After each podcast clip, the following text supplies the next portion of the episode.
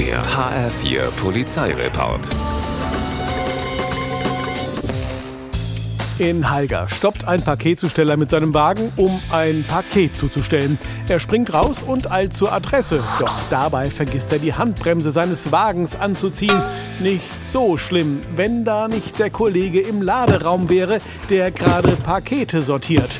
Der Transporter jedenfalls nimmt Fahrt auf, rollt über die Straße, als der Paketsortierer glücklicherweise gerade noch merkt, dass ja sein Kollege gar nicht am Steuer sitzt.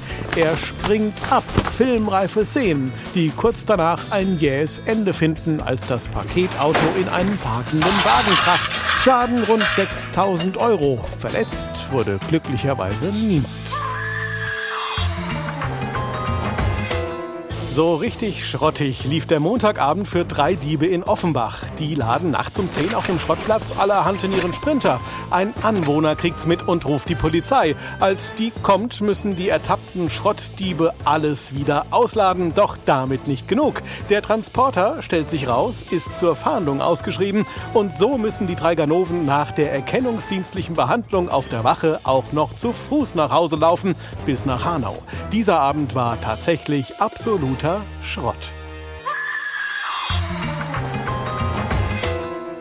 Worauf muss ich als Einbrecher achten, ehe ich eine Tür aufbreche? Na klar, ob jemand zu Hause ist. Davon haben die zwei Gestalten in Kassel-Oberzweren aber noch nichts gehört. Abends um halb neun brechen sie in ein Zweifamilienhaus ein und prompt nimmt sie der Bewohner im Flur in Empfang. Der wurde durch den Lärm aufgeschreckt. Die dunklen Gestalten hauen ab. Eigentlich alles gut, könnte man meinen. Doch der Hausbesitzer ist so richtig sauer und rennt hinterher, während er mit dem Handy die Polizei informiert. Kurz darauf erfolgt die Festnahme in der Straße im Ehrenfeld. Ein richtig mieser Abend für die Möchtegern-Verbrecher. Der HR4 Polizeireport mit Sascha Lapp. Auch als Podcast und auf hr4.de.